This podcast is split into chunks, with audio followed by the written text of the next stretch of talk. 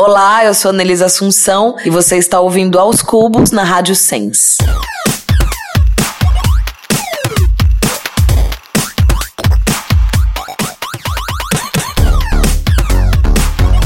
Sejam bem-vindos ao podcast Aos Cubos! Sem ensaio, aqueles que estragam tudo. Ai, Vitor!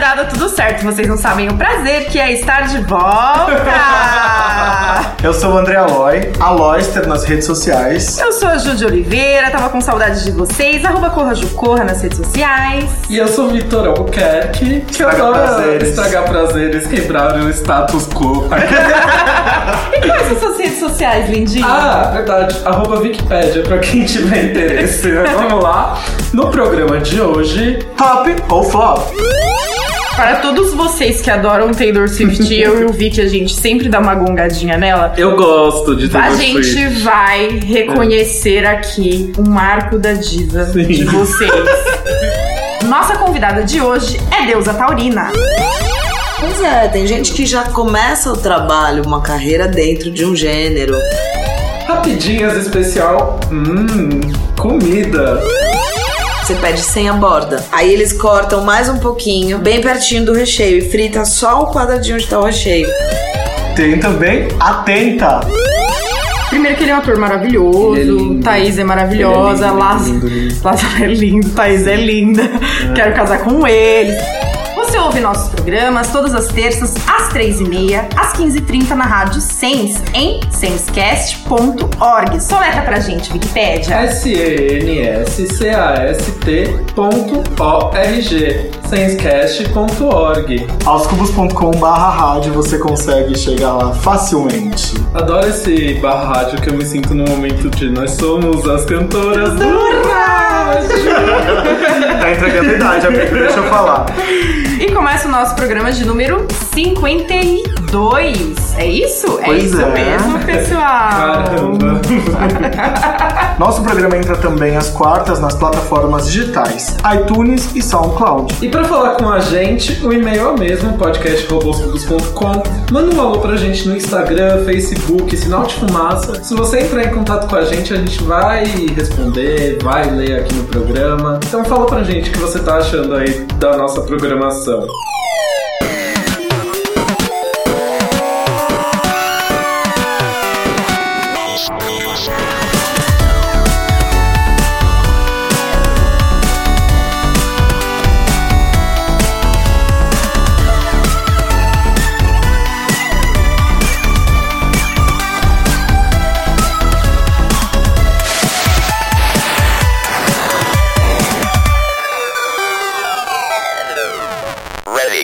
Vamos então ler os comentários? Vamos, as pessoas mandaram comentários, a gente sempre posta a fotinho lá do último programa e as pessoas vão lá e comentam. O Alan Barbosa, arroba Hey House, comentou: Primeiro que eu surtei ao ouvir meu caso na Tour Bad Romance no programa anterior, que é o programa de número 50, que foi com participação da Amara Moira. Essa temporada tá maravilhosa e esse mês abordou temas extremamente necessários e a participação de Amara Moira fechou o mês de março com chave de ouro. Só sinto falta do caderno de perguntas. Ele possibilitava papos aleatórios e até surgiam uns temas poucos discutidos no meio. Era um dos meus favoritos. Ah, tô adorando a Ju, foi uma adição maravilhosa. Enfim, parabéns pelos programas e já quero Dana Lisboa. Tô viciado em quebradeira. Ah, eu queria falar isso. dela. É, eu queria falar isso, porque teve um programa que eu falei que a música era da Glória Groove, não é da Dana. Desculpa, gente. Errei. É Dana Fit Gloria Groove. É isso. Ah, não significa que. Ai, desculpa, Ju. Vou mandar um beijo pro Alan Barbosa, né, gente? Amigo, obrigada.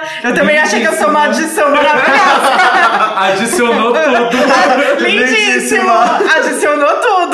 Obrigada, Alan. Você é um fofo, tá, meu amor? Falando do, do caderno de perguntas, não significa que ele nunca vai voltar para o nosso programa, tá? A gente tem aí uns quadros que são itinerantes. A qualquer momento você pode estar ouvindo e ser agraciado com o caderno de perguntas. Vamos- Pois é, tem gente que combina aí, né? Tem gente que combina, né? Nes- Nesses programas a gente ainda não optou em colocá-lo na nossa, na nossa grade, no nosso roteiro, mas a qualquer momento vai aparecer um caderno de perguntas aí, pode esperar. A Eloá, que é ELLGDZ, falou assim: A entrevista tocou em pontos necessários de reflexão, de olhar mais humanizado de quebras de paradigmas. Parabéns a Mara Moira por nos fazer ir além de nós mesmos, de nossos conceitos, ampliar nossa visão de mundo e nos tornar grandes admiradores da incrível mulher que você se torna a cada dia. Teve também o comentário do Gustavo, arroba GuPDM, falando que ela foi maravilhosa. A Mara foi mais uma convidada incrível que tem que voltar outras vezes pra falar mais. Arrasaram. Ela tem muita coisa pra falar Tem mesmo. muito. né? Ai, e nós ficamos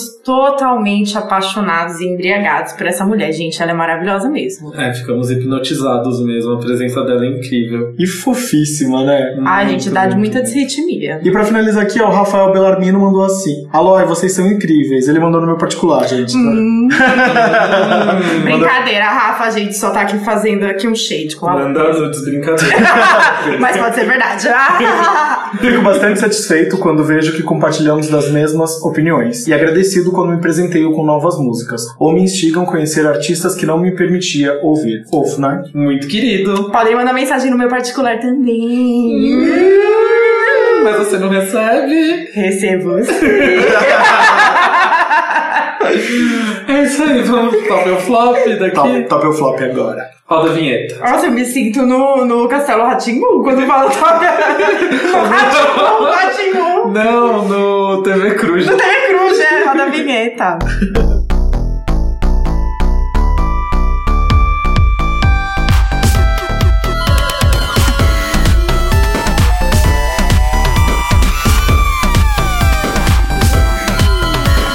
Top ou flop? Você quer começar falando os assuntos do top ou flop, Vic? É, eu vou começar por um assunto aqui que eu achei top. Por mais que envolva Taylor Swift, que eu sempre associo a flop. Primeiro vamos dar uma pausa para todos vocês que adoram Taylor Swift. eu e o Vicky, a gente sempre dá uma gongadinha nela. Eu gosto de Taylor A gente Swift. vai reconhecer aqui um marco da diva Sim. de vocês.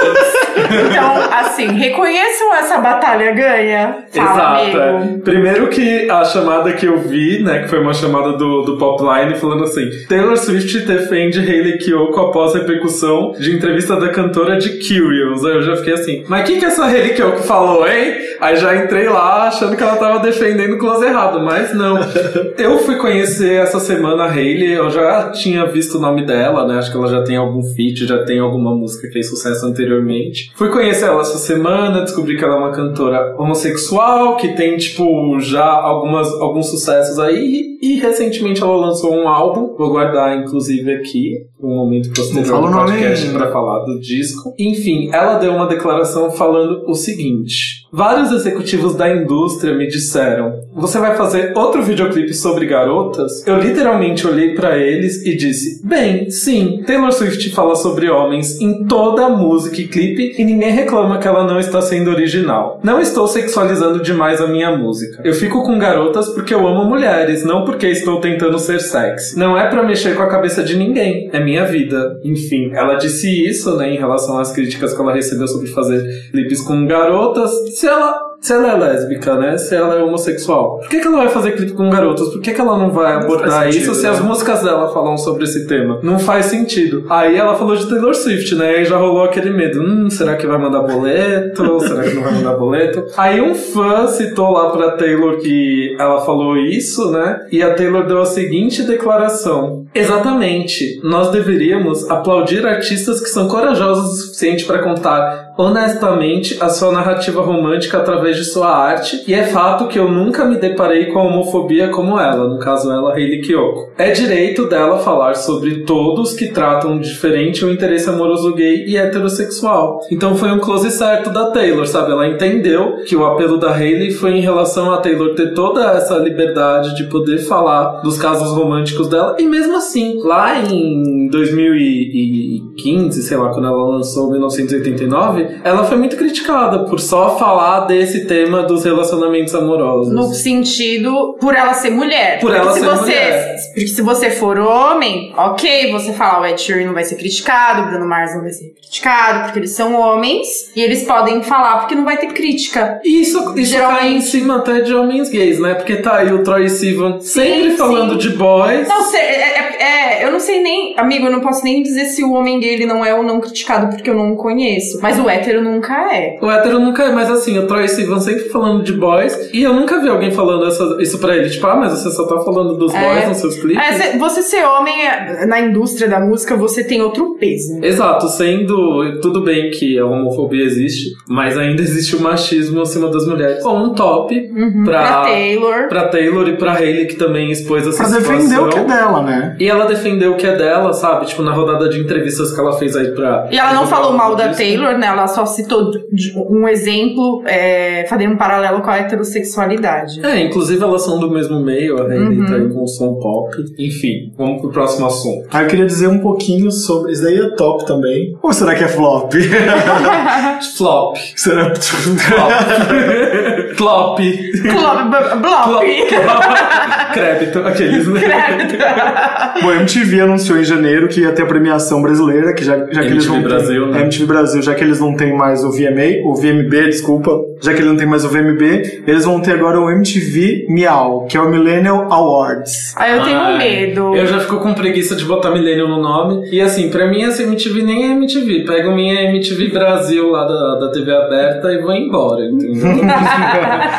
Bom, a Anitta é a líder, obviamente, de, de indicações, e aí ela tem nove indicações, vem seguida pelo Kevinho e pela Pablo Vittar, com seis nomeações cada. Mas o mais engraçado são, o nome, são os nomes das, das premiações. Eles usaram nomes criativos. Ah, amigo, tem assim, ó, Shade do ano. Por exemplo, os exemplos são Fifth Harmony contra Camila Cabello na performance de, do VMA de 2017. Justin Bieber e Selena versus a mãe de Selena. Katy Perry versus mas aí, ó, Taylor ó, Swift. mas aí, ó, olha as vergonhas que quer passar também. Eu no acho crédito e no débito. estranho. Ficar rivalizando de novo essa história de Camila Cabello de Fifth Harmony, não aguento mais. E dá a mãe. Shade. Não, e assim, a sogra com a nora ficar rivalizando de novo, porque eu detesto esse negócio de ficar ri- rivalização feminina, de ficar jogando mulher contra mulher. Essa galera que fica aí uma hora exaltando o feminismo, outra hora jogando mulher contra mulher. A galera não sabe o que é também. Que saco isso, sabe? Que saco.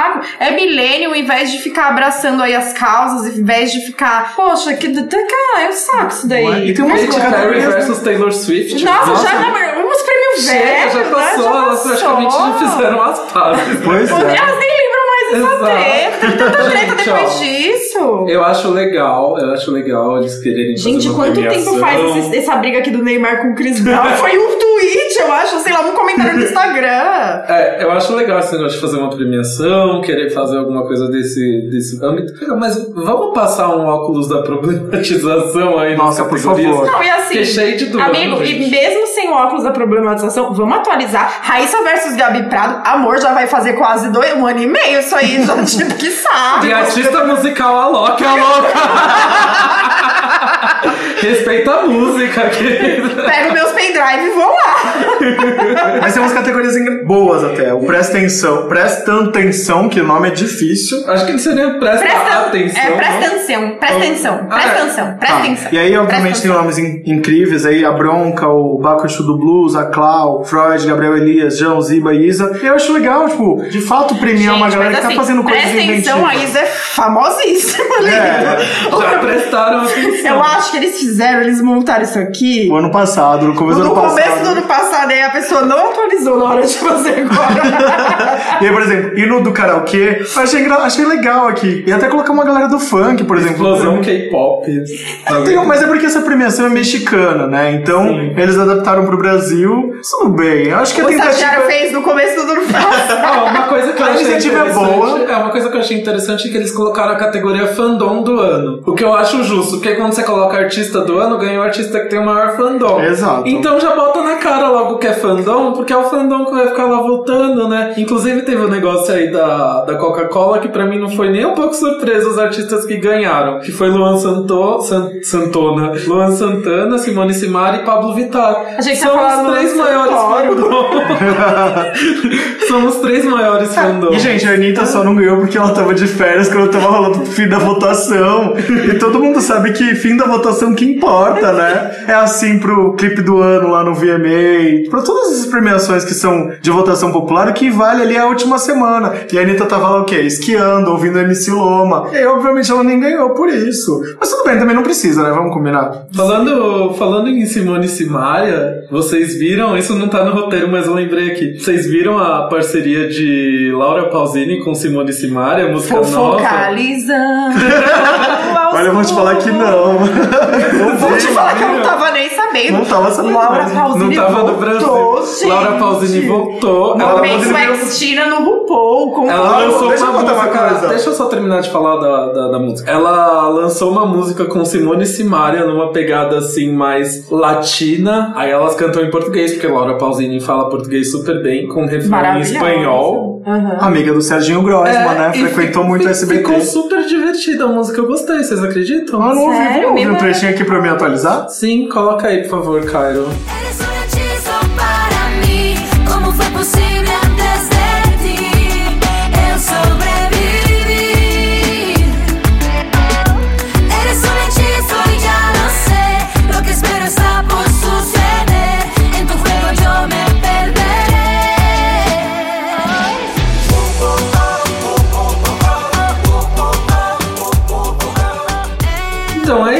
Eu achei divertido, elas estão lindíssimas no clipe. Mas elas são. Pra variar, a Laura Pausini mais alta que elas. Que altura tem essas meninas, gente? Muito pouco, gente. Elas ficam tão pequenininhas perto de todo mundo. Mas amo, elas podem ser pequenininhas de tamanho, mas são, são grandes, enfim. O que eu queria dizer sobre Laura Pausini é que pode ser que ela faça uma participaçãozinha aqui nos Cubos em agosto, quando ela vier pro Brasil. Ah, é? Ela Quase fala rolou esse vamos feat. conversar com Quase rolou gente, esse feat né? agora nessa última passagem, ela ia gravar uma vinheta pra gente. Acabou não rolando, então aguenta aí, fãs de Laura Pausini. Musa acessível, eu acho bem possível. Vamos lá, gente. Vamos lá. Continua, Aloy. Continua na Gente, pauta. Vocês estavam no terremoto que rolou em São Paulo semana passada? Que terremoto, meu Deus. Foi na Colômbia, mas assim, falaram que teve em São Paulo, evacuaram os prédios. Não é a Bolívia, gente? Como que foi essa história? Desculpa, foi na Bolívia. Foi na Bolívia, porque me ligaram na hora do almoço. eu trabalhando, vivendo minha vida. Aí me ligaram na hora do almoço, assim, nossa, você tá no terremoto. Assim, eu não trabalho na Paulista. Primeiro, amorzinho. Não, na verdade foi o terremoto que aconteceu na Bolívia e teve um tremor na Paulista. Pequeno tremor. Que não deve em ter sido nada Brasília, demais. na Paulista. Ah, mas a No Rio gente Grande do ama Sul fazer uma. Um drama. Será que o Brasil aqui é o ascendente dele em câncer? Que o pessoal gosta, né? Eu acho que é, viu? Nossa, um drama, imagina. Eu vou falar, eu vou falar Ó. que eu estive lá. Eu A gente- tava. Hashtag eu fui, eu tava. A gente que é brasileiro, a gente pode ter um milhão de problemas, mas a gente é abençoado por não viver em zona de terremoto, nem em zona de furacão, nem nada disso. Nossa, a sabe? gente não tem nem bunker pra isso, né, Exato, lindo? a Gente, imagina se tem, sei lá, um tsunami A aqui. gente não tá preparado pra esse rolê, não. Vamos imaginar, até, não, amor? Vamos até mudar de assunto, não gosto nem de imaginar. Vamos pra coisa boa. Mas era pra gente falar se o terremoto era top? Não, a gente só comentou do terremoto porque agora era notícias do tempo, mas Aliás, Maju. topíssimo essa semana, mas o Trindade estava apresentando o jornal hoje no feriado de Páscoa. Queria dar parabéns, porque foi, ó. ela é maravilhosa. rainha, né, meu Mas é bem? mais do Trindade o nome dela mesmo? Não, não, a maturidade é youtuber. Ai, gente, é verdade. Inclusive, ela é prima, ela é prima da minha amiga Lola Trindade. Eu não sei nem como eu confundi o nome. Não, pior que eu, eu. Trindade tava apresentando o jornal Invasão Gente, Youtuber. Hoje a gente não tá no nosso estado. Maria Júlia Coutinho. A Maria Maju Júlia, Coutinho. Maju Coutinho. Maju Trindade Beijo, Lola está Trindade, minha amiga jornais. querida, que é prima da Maju Trindade, inclusive, gente. Foi só uma confusão mental aqui que eu tive hoje. E eu embarquei na onda, né? Deixa eu só dizer. Aí eu gente tem, né, uma relevância, assim. uma ascendência em problemas. Me dá um pouquinho dessa erva. Vocês ouviram o disco novo, o EP do The Weeknd? Então, vi que me apresentou hoje essa obra. Me conta, amigo. Gente, eu amei. O The Weeknd lançou assim sem avisar nada. Um EP chamado My Dear Melancholy. Olha. Uma vírgulazinha depois. Nas suas aulas de física, como que se chamaria em português? Minha querida melancolia. Uh. Ai, que nossa, profundo, chega, chega, né? cortou meu coração. Chega que me lembrou da Lorde. E eu gostei muito, por um lado, musicalmente eu achei incrível, sabe? Tem um som muito mais próximo do Trilogy do que Land, que são os dois primeiros álbuns dele. São mais escuros, né? São mais darks. São do tempo, tipo, que ele tinha muito envolvimento com drogas e problemas pesados de depressão e etc. Então isso se refletia no som. Esse disco, ele é um pouco mais melancólico, mas ele não chega no nível desses primeiros trabalhos, então a gente imagina que, apesar dele ter externado isso na música, ele tá bem. E, enfim, as músicas falam, todas as, todas as quatro ou cinco músicas que tem ali falam sobre relacionamentos. Amigo, tem um gente já- adjetivo pra esse sentimento quando você está sob efe- efeito de alguma substância química. Entorpecido. Não, inebriado. Inebriado, ah, inebriado, é. Quando eu escrevi a fanfic de Harry Potter, eu gostava dessa palavra que eles legal. Enfim, as músicas falam sobre relacionamento e a gente fica aí. Será que tem um alô pra Selena Gomez, pra Gigi Hadid, que foram relacionamentos recentes dele? Alô, fofocalizando. Vamos ligar lá pro. Vamos ligar lá pro Abel e perguntar? Vamos ligar pro Abel. Alô, Selena Gomes, olha aqui, minha querida. Se fosse eu ouvindo esse disco, eu já ia terminar de ouvir chorando e ligar pra ele pedindo pra voltar, louca, né? A gente não sabe o que aconteceu realmente, mas ele entregou aí esse trabalho que eu achei top. Gostei de ouvir o som dele, que ele tava muito ensolarado, assim, sabe, no, no Starboy, falando muito sobre a fama, né? Sobre esse lado dele estar no topo. E agora, tipo, foi uma coisa mais assim. Como Choque fala? de realidade. né? introspectiva, mais Abel. Então agora vamos pros flops. Vamos Vamos, pro flop, começar com a flopada então, né, gente? Vamos começar com a imprensa brasileira? Tá de parabéns, né, gente? Nossa, o jornalismo, ele tá assim de um jeito, né? A gente teve o programa, acho que foi até o da Mara, né, que depois nos nossos, no começo do programa, no nosso top ou flop, a gente falou sobre fake news, né? E aí a gente tem Como que... que fala em português? Mentira! Notícias tendenciosas, mentira. Então a gente tem que lembrar um pouco que essas notícias tendenciosas ou mentiras deslavadas, elas não vêm só de páginas que não são autenticadas ou credenciadas no Facebook, elas não vêm só das suas, enfim, dos grupos do WhatsApp, elas podem vir também da mídia especializada, daquela revista de domingo que seu avô assina, que seu tio, porque eu espero que não seja você que assina, você que tá escutando aos cubos, né? Eu espero que você tenha um gostinho aí mais refinado para as revistas que você assina na sua Só casa. corrigindo de sábado. Chegar aos sábados. Ah, é, pra quem assina chega no sábado, né? Só pra quem vai na banca, que é domingo, né, amigo? Porque tem muita gente que vai na banca, eu vou na banca. Inclusive pra ajudar a economia local do meu bairro. Então vamos lá. Nesse sábado, dia 31, a Gretchen, rainha maravilhosa, né? Vamos, vamos conversar aí sobre ela. Teve uma capa estampada na Veja. Do Rio de Janeiro. Veja Rio, né? E aí, a, a- a- eu falo manchete ainda, gente, vocês me desculpem.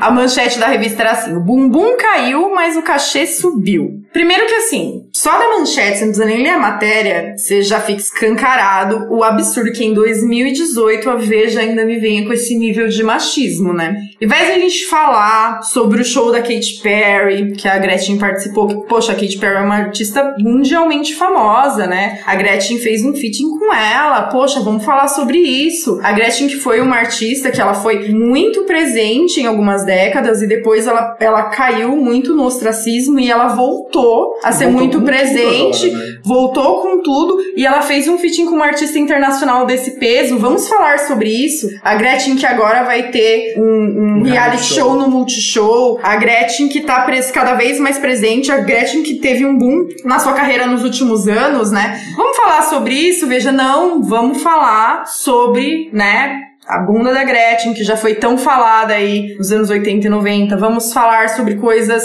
absurdas. Vamos falar sobre. Acho que eles, em alguma parte da matéria, se eu não me engano, me corrija se eu estiver errada, falaram até alguma questão de garota de programa. Foi alguma coisa nisso? Teve alguma coisa pesada nesse sentido? Eu não me recordo. É, eu vi alguém falando sobre isso no Twitter. Eu sei que teve coisas tão pesadas assim nessa matéria. E aí eu li, eu, eu, eu não vou falar sobre o que tinha na matéria, porque eu li um tweet da Elika Takimoto, que é uma pessoa super ponderada que tem no Twitter, que eu adoro. E ela escreveu uma coisa que eu acho que sintetiza o que a gente pode resumir aí disso. Fiquei sabendo só agora, pela Veja, que a bunda da Gretchen caiu. Há tempos que o que me chama atenção nela é sua liderança pela diminuição do preconceito em nossa sociedade. A força da maternidade nela é também uma inspiração pra mim, que ela se refere à questão é, tanto da força que a Gretchen deu pra filha dela é pro filho dela, né? Quando ele fez a transição, né? Que hoje filho, quando ele fez a transição. Quando também de enfrentar todo o preconceito social e, e ser uma pessoa tão militante, né? Eu nem lembrava que ela tinha bunda. Então, assim, se esse tweet não resume, né, e não, não pisa na veja, eu acho que eu não sei o que pisa. E tem também é, uma outra questão muito interessante que aconteceu também essa semana com outra revista especializada que o nosso amigo pode falar. Não, então, mas a gente ainda tem mais uma coisa pra falar Ah, da da Veja Rio. Veja Rio, que linda! Linda! Que eles publicaram um texto com a seguinte chamada no Twitter: Namorada de Freixo sobre o cineasta José Padilha da série O Mecanismo. É muito fácil ele morar em Los Angeles e querer dizer que é o Brasil. Ok. Até aí, quem é a namorada de Freixo? Quem é? É só a namorada dele que tava passando na rua? Qualquer mulher? O que, que você tem a dizer sobre isso, Ju? Então, a Antônia Pellegrino, que é roteirista há 14 anos, escreveu três filmes que somam 5 milhões de espectadores, né? Mais de 5 milhões. Colaborou com cinco novelas, sete seriados entre Globo, HBO, Multishow, tem livro publicado, fez documentário no ano passado. Ela é tudo isso. Mas ela foi citada pela Veja Rio quando ela deu opinião sobre o José Padilha e essa série que é bem duvidosa, mas eu prefiro nem falar sobre, que é o Mecanismo, ela foi citada como a namorada do Freixo. Veja, melhore, né, amiga? Acho que vocês são tão machistas, tão pedantes, tão ruins, em tantos níveis que vocês deviam parar de passar essa vergonha, porque eu acho que nem crédito na praça vocês têm mais, né, gente? Não tem nem débito, nem crédito. Ô, Abril, o que, que é isso, amigos? E a própria Gretchen deu uma resposta muito à altura, assim. Eu vou ler um trecho do que ela falou. Ela, que desprezível, em pleno 2018, no momento de um empoderamento feminino, uma mulher fazer isso com outra em troca de dinheiro ou meros cinco minutos de fama. Você foi machista, exclama a Gretchen. Acho que isso resume, né? E assim, foi uma mulher que escreveu a matéria sobre a Gretchen. A vergonha maior que, que, que eu sinto é que, pô, você é jornalista, você é mulher, você tá em 2018, você vai fazer isso com outra mulher, cara, não faz. Eu acho que quando a mulher rivaliza outra mulher, ou quando a mulher faz isso com outra mulher, é muito mais triste. Não vou defender a jornalista que fez isso com a Gretchen, mas muitas vezes os nossos editores Sim, Eles claro. mudam as nossas palavras, mudam o texto e eles Sim, têm autonomia pra isso. E aí claro. muda de contexto. Eu já tive, já aconteceu no passado, já tive um problema com uma atriz porque meu chefe foi lá e menosprezou ela no meu texto e meu texto original, você via, não, tinha Não aquilo. tinha aquilo. Então não sei o que foi que aconteceu, não É. estou defendendo a jornalista, mas assim, imprevistos na edição acontecem. Quem faz a matéria geralmente sugere um título de capa. Não foi isso que não sei se foi isso Foi que isso que aconteceu, aconteceu. mas é isso. Não, é, às vezes A eu posso revista até estar em bem si, enganada. a revista em isso. si já mostra a índole dela, né? Não tem a ver com o jornalista, não tem a ver não. É a, a revista, Mas imagina, o caráter editorial. Imagina que, que pesado, porque isso que eu falei agora é o que tá repercutindo, inclusive. Mas agora você falando desse ponto de vista. E se a menina, na verdade, não teve a ver necessariamente com isso? E pode acontecer. Sim. Imagina o que ela tá passando agora. Exato, porque O você peso de você levar isso. Imagina agora. quanto tempo ela já tá lá, tipo, descredibiliza tudo que ela já fez de bom até agora, sabe? Sim, sim, com certeza. Falando de manchetes assustadoras de revistas de grande veiculação nacional, a revista Época, nessa mesma semana, nessa mesma data em que foi lançada a Veja Rio, enfim, da primeira semana de abril, publicou uma capa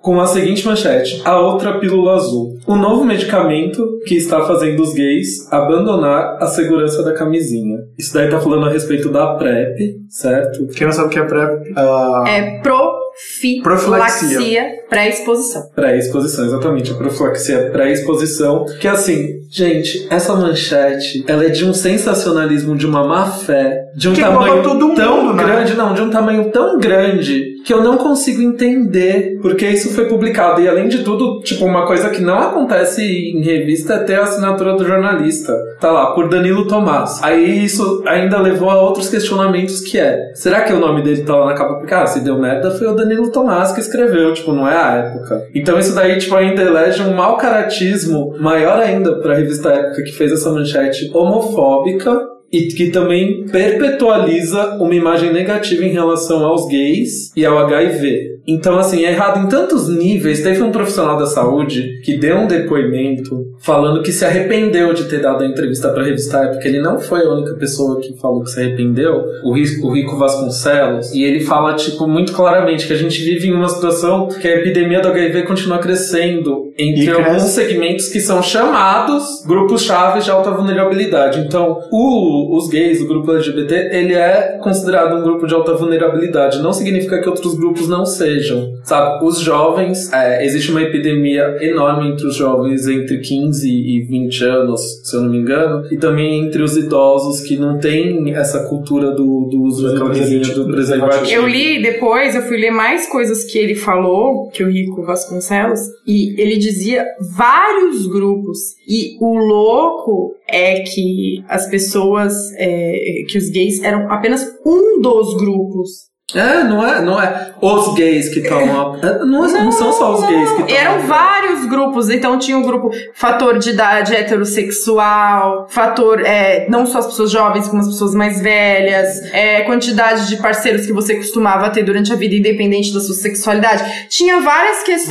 Vários fatores. O uso ou não de camisinha, até dentro, se você tinha uma relação é, monogâmica, porque você não sabe se o seu parceiro tem uma relação monogâmica com você ou não. Então tinham vários fatores. E aí eles usam é, uma coisa que é absurda, que é perpetuar um preconceito social que já existe, assim, isso é muito pesado. É, vocês querem ler uma matéria legal que fale sobre HIV? Lê a, a, a Galileu, de agosto de 2017, que tem o Gabriel Estrela na capa, e vocês vão se esclarecer muito mais sobre o assunto do que com essa matéria de má fé da época, que fala um monte de absurdos, enfim. Eu não consigo nem, nem falar tanto a respeito disso, porque é um assunto que me deixou bem desestabilizado, visto o estigma que existe em relação a quem é gay, a quem é homossexual e a quem possui HIV, a quem tem o vírus do HIV, e além de tudo, de perpetuar o preconceito. Isso acaba perpetuando o preconceito até mesmo dentro da comunidade LGBT, LGBT. porque já tem muitos LGBTs que têm o preconceito, que têm o estigma, que não, que enfim, tipo, que não, que adquirem o vírus e não tomam as medicações porque não querem se associar ao vírus e acabam desenvolvendo a doença, acabam desenvolvendo a AIDS. E por causa de uma idiotice, uma tolice de você botar um preconceito em cima de algo que é só prevenção e que não é pra todo mundo, é pra casos específicos, ninguém tá deixando de usar camisinha pra tomar o PrEP. Assim, eu não sei dizer a má fé e qual o objetivo pelo qual eles fizeram a matéria, além de perpetuar o preconceito. Eu acho que eu já falei aqui, tem também uma matéria que o UOL fez durante o carnaval que fala sobre a PEP, que é a profilaxia, profilaxia pós-exposição. Também é muito interessante para você se esclarecer se você tem algum contato de risco com o vírus, enfim. Vai, vamos buscar conhecimento, né, gente? Não vamos estampar numa capa de revista qualquer informação jogada, né? É foda isso. Vamos mudar de assunto? Vamos mudar de assunto, vamos fazer uma pausa, colocar uma musiquinha. Uma música leve, uma Vamos. música gostosa? Posso colocar uma música que eu gosto muito? Pode. Do EP do Rico da Laçã? Pode. Não deito pra nada. Hum, a gente não se deita. Ai, que delícia, Rico! Porque ele lançou o clipe semana passada e tá incrível. A gente já fala disso. A gente já volta. Sangro sozinho, vivo bem assim. Não dá pra brecar quem tá muito afim. Meu fervo é dendê, pimenta comigo. Mesmo sem saber como enfrentar, meios pra prosseguir. Se eu cheguei aqui, tem ainda muito chão e mil corações pra ideia brotar. Não deito pra nada. Cicatriz de bala, tatu de mandala. Não deito pra nada, não deito pra nada. A vida me fez flor, no mesmo corpo fez granada. Não deito pra nada, não deito. Voltamos, agora é Atenta. Atenta. Atenta. Exato, vamos passar Que que aí você- rapidinho, porque a convidada já tá chegando, então vamos dar nossas dicas. O que, que vocês viram de legal essa semana? Bom, a minha dica é, como eu já falei, é o, o debut, né, que fala, da Hayley Kiyoko, que chama Expectations. É uma delícia, é um dream pop, um dream pop, assim, bem gostosinho. Pra quem gosta do Sky Ferreira, de alguma coisa dessa pegada, um popzinho assim, é bem gostoso, sério. E ela é uma artista LGBT, vamos celebrar. Ela vem aí de um, de um passado Disney, ela já fez filmes da Disney, já participou de Feiticeiros de Waverly Place. Ai, eu amo feiticeiros. Exato. E outra coisa que eu tenho pra dar uma atenta, pra dar a dica aí pra vocês, é a volta do Jalu. Ele lançou um, um single chamado Say Goodbye. Chorei muito com essa música, Jalu, ótimo compositor. E tem mais uma coisa não relacionada à música, que está no Twitter e também está no Facebook na página Além das Sombras. O Twitter é arroba além D4S Sombras. No Facebook dá uma procurada lá. Que é um- uma thread sobre o guia anti-trolls, bots, robôs e afins, pra você se livrar aí, tipo, desses trolls que... Quais são as dicas pra você se livrar desses trolls que chegam na sua timeline querendo causar com comentários bolsominions, preconceitos, etc. Como que a gente faz pra não tornar esses comentários ruins, essas notícias ruins que estão se propagando, uma coisa maior? Porque, estatisticamente, uma notícia sobre algum político ruim que deu uma declaração, etc., ela tem uma propagação muito menor entre o público que concorda com o que ele está falando do que com o público que discorda. Então, muitas vezes, quando a gente compartilha falando assim, olha que absurdo, não sei o que, blá blá blá, a gente está propagando a mensagem ruim. Então, existem maneiras corretas da gente fazer esse tipo de comentário e esse guia dá umas dicas bem interessantes. Dá uma lida lá, gente. Que legal, que cult, né? Que tech. Ai, que high-tech. Vamos lá pra próxima. Ju, o que, que você viu aí essa semana, hein, gata? Ah, essa semana eu comecei a ler um livro que eu já tinha adquirido fazia um tempo, que é o Na Minha Pele, do Lázaro Ramos. Eu tô no meio do livro e eu tô, assim, muito mais apaixonada pelo Lázaro Ramos do que eu já era. Casal, né? Gente, eu amo o programa dele, é o programa que ele tem na Rede Brasil. Gosto muito dele, enfim. Primeiro que ele é um ator maravilhoso, Ele é lindo. Thaís é maravilhosa, Ele é Lázaro. Lázaro é lindo, Thaís é linda. Quero casar com eles, tudo mais, fazer parte da família. Ou ser filha deles também, eu posso, enfim, fazer parte da família no contexto geral. Mas. que louca. Mas o livro é maravilhoso, então na minha pele, por favor, adquiram. É ficção ou é. Não, é, não é uma biografia. O que eu achei mais incrível no livro é que ele já começa o livro falando, cara, então, ó, não tenho essa pretensão, sou um cara muito jovem, acho meio louco essa história da galera querer que eu escreva uma biografia. Não faz o menor sentido, porque eu não fiz muita coisa pra ter uma biografia, não- e só que são histórias sobre a vida dele, e ele fala muito sobre a, ques- a questão do racismo do ponto de vista dele. E uma coisa interessante também é que logo no isso não é spoiler, logo no começo do livro ele fala que escrever uma biografia pra ele não fazia sentido porque era ser muito pretensioso, porque ele faz parte de um grupo muito seleto de pessoas negras que são privilegiadas. Então, reforçaria muito mais pra sociedade aquela questão, ele não usa essa palavra, mas a questão do da meritocracia. Porque, ué, mas se o Lázaro Ramos conseguiu e ele é negro, você também consegue, né? Então, olha aí a biografia de um homem negro bem-sucedido. Se ele conseguiu, você consegue. Então, pra ele não faz sentido ele escrever uma biografia. Então, foi uma coisa maravilhosa, assim, que eu li ele escrevendo e que eu achei que faz muito sentido. Mas são histórias da vida dele, assim, que ele fala com muita pontualidade sobre a questão do racismo no Brasil e sobre a questão de ser ator, escreve, escreve coisas muito sensíveis sobre a história dele, da família dele, coisas lindas, assim, vale muito a pena. Legal. Muito legal.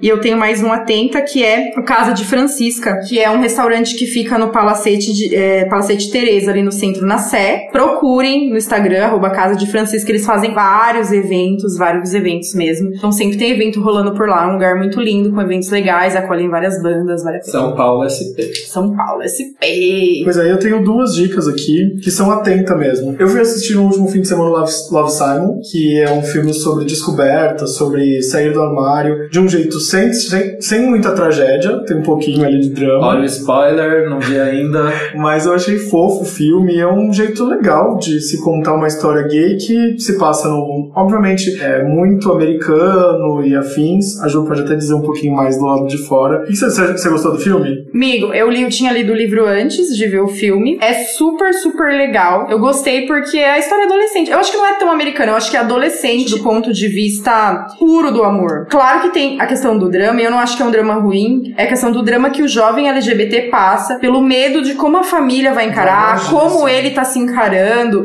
E eu acho que são questões naturais de quando a sociedade vai te ver de uma forma diferente, sim, porque isso acaba acontecendo. Mas é claro que é um menino privilegiado, isso não é um spoiler, né? Qualquer pessoa que Sim, for ver o trailer ou for ler o prefácio do livro vai saber, mas é muito bonito. Eu acho que vale muito a pena qualquer pessoa assistir. Eu assisti, li o livro, fofo. devorei, é lindo. Eu achei bem fofo, assim. E conta histórias que, obviamente, hoje em dia, pra gente que é um pouco mais velho, não faz sentido, né? Amigo, Que- eu achei que faz muito sentido. É? Ah, amigo, quando você tá apaixonado, faz muito sentido. Ah, não. Você sempre se Nessas- sente daquela forma. Quando você tá assim, você fala, ai meu Deus, será que vai rolar? Será que não vai rolar? Você fica daquele jeito meio impactado. Ah, não. Ah, Nessa tá parte, precisando sim. se apaixonar. Tá, hein? Pri, você tá muito Não, é desromantizada, Não, linda. não é isso. Eu tô falando sobre a parte de se assumir, de estar bem consigo Ah, mesmo.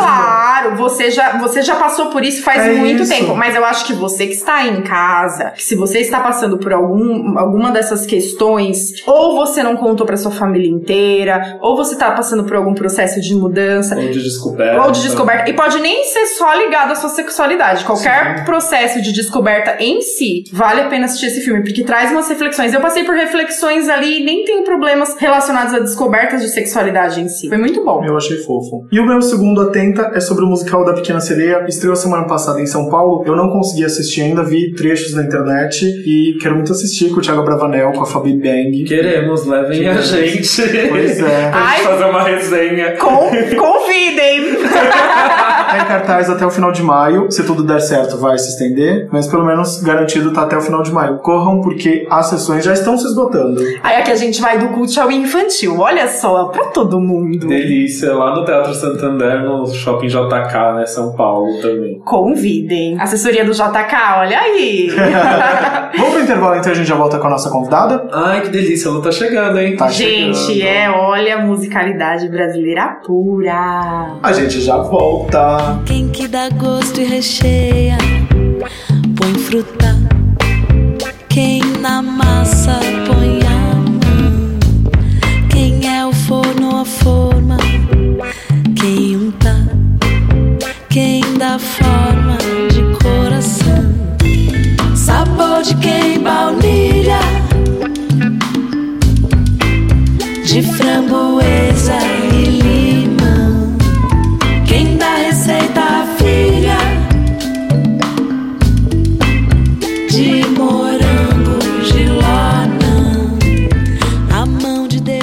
Estamos de volta para receber nossa convidada de hoje. E aí, vai? Faz a introdução dela. Ah, vou fazer a introdução do Pedro Bial, que eu sempre faço. Aos 37 anos, essa taurina acaba de lançar seu terceiro disco, cheio de gulas e fomes da vida, ou seria da morte, que não são só de alimentos, são anseios de belezas e os mais sinceros desejos. Se no começo da carreira ela tinha inseguranças de se dizer cantora, hoje ela encontra seu caminho na música e pode bater no peito com muito orgulho. Cheio de lirismo e poesia, o novo trabalho vai do samba ao reggae, passando por composição em inglês. No disco, ela brinca com esse instinto da vaca, do sagrado, e tem participações póstumas de seu pai, Tamar, e da irmã Serena. Pode entrar para tomar um chá com a gente, Anelisa Assunção. É honra atrás de honra esse podcast. Gente, tá só. esse- Essa temporada. Tá, o grito poderia a glória, né, Nossa, gente? eu tô precisando tomar Pode- de loja pra receber tanta gente. O podcast delas não acabou em março, né, gente? Então, já estamos de volta. Semana passada a gente falou do Lula Palusa, agora a gente já tá aqui de volta pro podcast delas. Estamos de volta! Ah, obrigada pelo convite. Muito obrigada. Imagina, a gente que agradece a sua presença aqui. Pra começar, a gente fala- vai falar de trabalho. Qual que é a coisa que mais te perguntam? Qual é a ma- maior influência do meu pai na minha vida? Ah, e qual que é a coisa que É você a mais... maior pergunta que eu tenho. E qual que é a coisa que você mais detesta responder? Que tipo de música eu faço? As pessoas não ouvem, será? Pois é, eu não entendo. Eu não entendo. Ontem eu, eu conheci um argentino e ele me perguntou. E eu falei, ah, música brasileira. Ele, mas como? Aí eu até entendi um pouco, como ele não é brasileiro, talvez tem, conheça mais as músicas que são mais populares. A Anitta. Aí perguntou, é como a Anitta? the Não, não é, não tem nada a ver com a. E ele ficou insistindo muito, assim, mas como? Mas eu, eu componho e canto e música. Isso eu acho que é uma coisa engraçada, as pessoas querem. Te rotular, né? Quer colocar uma Exato. tirazinha. É como se a vida precisasse ter as tags do, do streaming pra você definir qual é seu som. E às vezes tem tanta influência de tanta coisa que você viveu desde a sua infância até o que você tá ouvindo agora. Totalmente. É difícil colocar numa caixinha, né? Tipo, Tem ah, eu toco que já sai assim, jazz. é, sabe? Tipo, não. Pois é, tem gente que já começa o trabalho, uma carreira dentro de um gênero, que tem identificação absoluta, com samba ou com rap. Não que a pessoa tenha que estar restrita, né? Eu lembro quando o Marcelo D2 fez um disco mais à Sim. procura da batida perfeita, né? E tal. Muita gente também ficou criticando, porque ele tinha saído do rap um pouco, aberto um pouco mais a, a possibilidade de, de musical. Agora o Mano Brown também, né? Que tá fazendo um, o Boogie Night, que é uma coisa mais dançante, soul, romântico. E a galera tá moscando, Brown. É porque uma coisa não exclui a outra, né? Pelo amor de Deus. Claro que não, pois é, claro que não. Muito pelo contrário, só torna E- a experiência mais completa. E tem né? uma coisa louca também, que a, a- a música ela é a extensão do corpo e da alma do músico. Às vezes as pessoas não entendem isso. E as pessoas mudam o tempo inteiro. Você casa, às vezes, por exemplo, num, num- num casamento, né? você casa com, uma, com um cara, uma menina, enfim, e aí passa os anos, essa pessoa mudou totalmente. E assim, você, a música que é sua alma, daqui uns anos você mudou, você é outra pessoa, e, e a sua arte, a sua arte vai mudando junto com você. E hoje o cara quer fazer um rolê mais dançante, aí deixa o cara, meu. Claro, gente, não, a galera exagera muito, assim, com, com essas cobranças de uma fidelidade. é, De gênero, né? No musical. Exato, assim, que não gostei desse exemplo meio Dória. Achei um pouco Dória esse exemplo do casamento, mas realmente. Meio família tradicional brasileira. É, eu, eu, eu Não, tô tô super nesse rolê apaixonado, tradicional. Aquela, é, que aquela se apaixonou, ela tá querendo casar de novo. Tô entendendo. Tá querendo casar de novo. Aí a gente já dá uma dica do passado. Eu vou puxar então pro centro da conversa de novo. Você acha que esse álbum é, obviamente, ele é a sucessão de seus, seus dois outros discos, né? Você acredita que ele seja uma linha sucessória ou ele foi uma ruptura daquilo que você fez no Sou Suspeita, Estou Sujeita, Não Sou Santa, de 2011 e Amigos Imaginários, de 2014? Eu, eu não acho que ele tenha uma ruptura, não. Ele é bem. é, depois que ele ficou pronto, eu entendi isso, percebi. Que ele parece quase uma continuação, talvez um encerramento de, de um momento mesmo, né? Uma trilogia é, despropositada, assim. Não, não, fiz o primeiro disco pensando que. Mas agora eu começo a ter a sensação de que esse período, esse encontro com um, um, um grupo de pessoas que ficou muito tempo comigo, começa a se concluir para talvez num próximo trabalho eu um, tá, tá um pouquinho mais arriscando um pouco mais, né? Ele não é um disco de riscos musicais, né? De nossa, mudou totalmente. Né? Mas é assentar aquilo que você já vinha fazendo, né?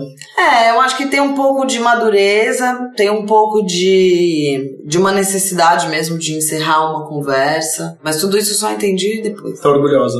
Eu tô. tô Hoje dá pra bater no peito mesmo e dizer que é cantora com orgulho. Não.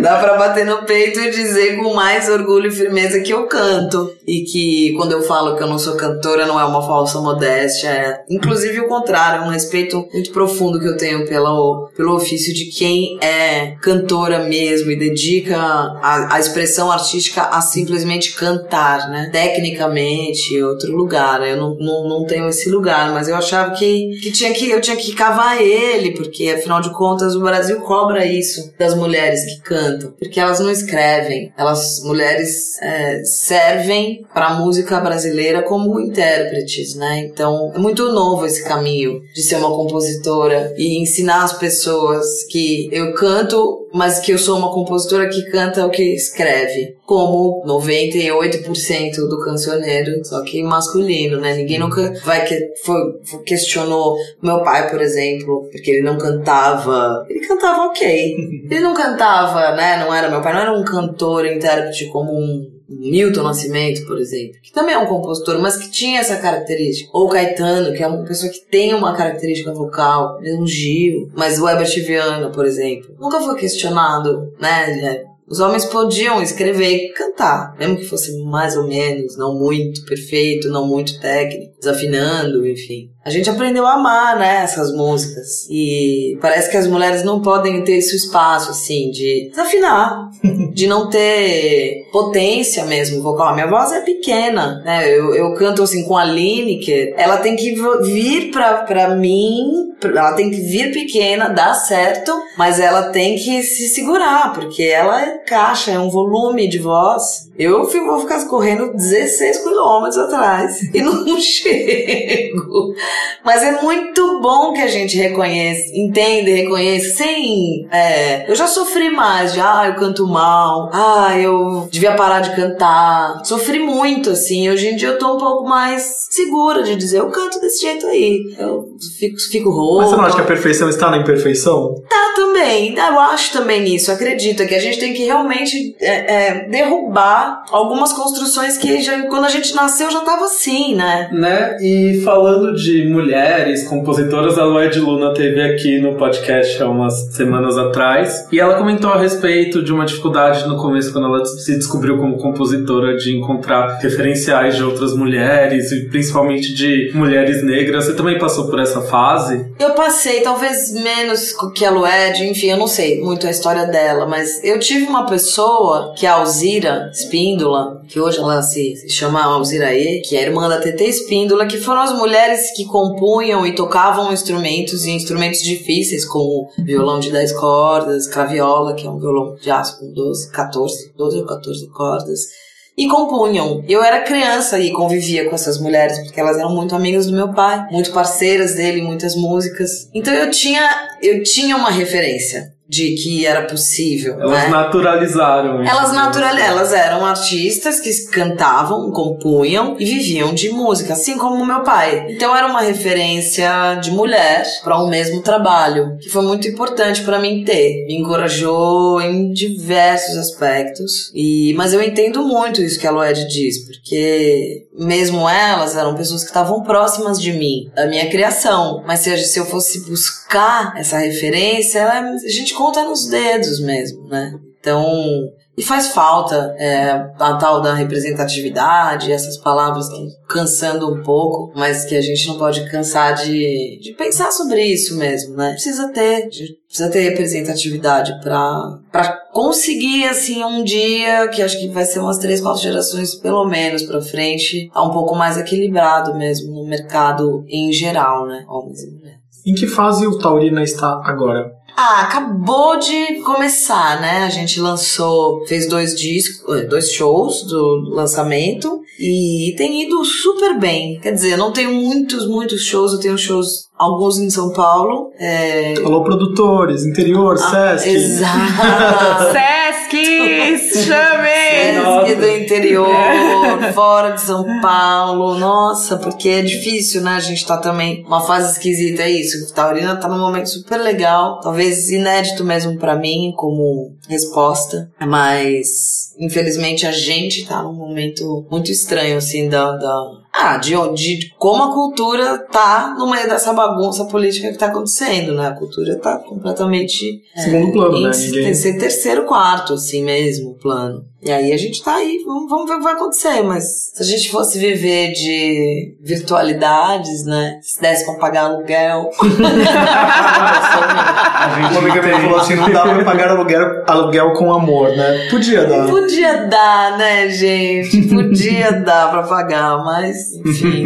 O disco teve produção do Beto Vilares, coprodução do Zé Negro e direção geral sua. Como foi trabalhar com eles? É, São pessoas que já trabalharam com você antes. Sim. O Zé fez os outros dois discos meus, ele produziu comigo. O Beto é uma pessoa que eu queria trabalhar já há muito tempo, assim, num, num trabalho meu. Ele produziu o disco do meu pai, que a gente fez uma caixa com o Sesc, que chama Caixa Preta. É o relançamento de toda a obra dele. Mais dois discos inéditos, com coisas que ele tinha deixado. E o Beto produziu um desses discos comigo ali, mas a produção é dele. E já foi muito bom ter ficado perto dele, trabalhado com ele, porque ele é um- uma pessoa que ele tem uma, uma sabedoria emocional que só funciona pra música, assim.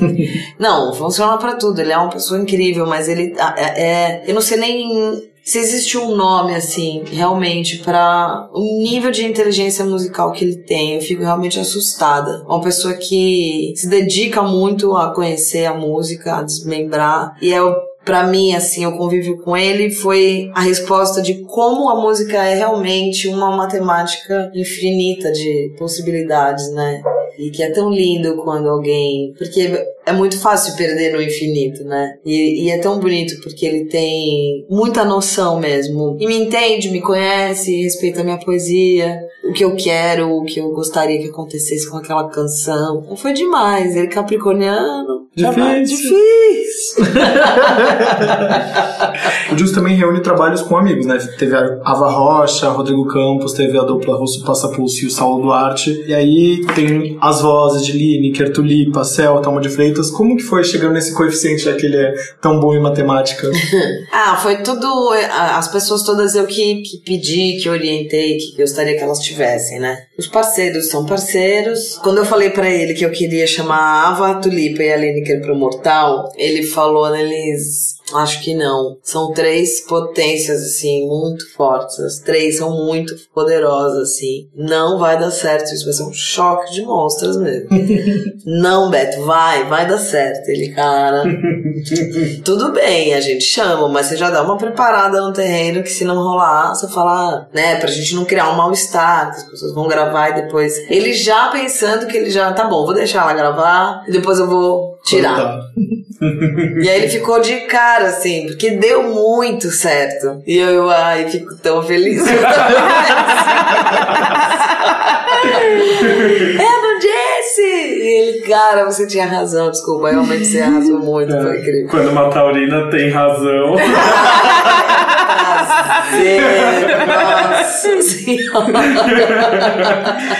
É, o nosso editor, que é super seu fã, Cairo Braga, ele tá perguntando se você tá cansada das pessoas transformarem o legado do seu pai em algum tipo de fantasma na sua carreira. Não, eu não fico cansada disso. É como eu falei no começo, eu fico cansada de uma. do óbvio, assim. Eu acho que. Claro, tem muita gente que não me conhece, muita gente que não conhece o meu pai. E eu preciso ter a paciência de repetir, repetir, repetir, repetir uma mesma resposta, uma mesma coisa. Às vezes eu fico cansada porque parece que eu já tô automaticamente falando e não tem mais um sentimento. Isso me incomoda. Quando eu automático. burocratizo a minha relação com o meu pai, que é uma pessoa que não tá mais aqui. É, me incomoda, mas não me cansa, assim. Eu também acho que eu tenho amadurecido cada vez mais pra compreender que administrar esse legado, eu, eu, eu não tenho o que fazer. Eu não tenho como escapar disso, por enquanto está comigo. Até o momento em que vai passar pra de algum filho meu, algum sobrinho, mas é, agora tá comigo. Então, e aí é mais bonito, é mais legal eu ter interesse e buscar uma satisfação do que me sentir cansada, né? Senão não acontece nada. E aí me dá um pouco de desespero quando eu penso que ele pode ser esquecido, sabe? E as delícias desse legado, assim? Quais são as delícias? As Ah, maiores, assim. Várias surpresas, às vezes, de pessoas que me procuram, que tem uma, um poema dele, que ele foi na casa, que ele autografou um disco com um poema. É, histórias de que foi assistir um show e batizou a criança de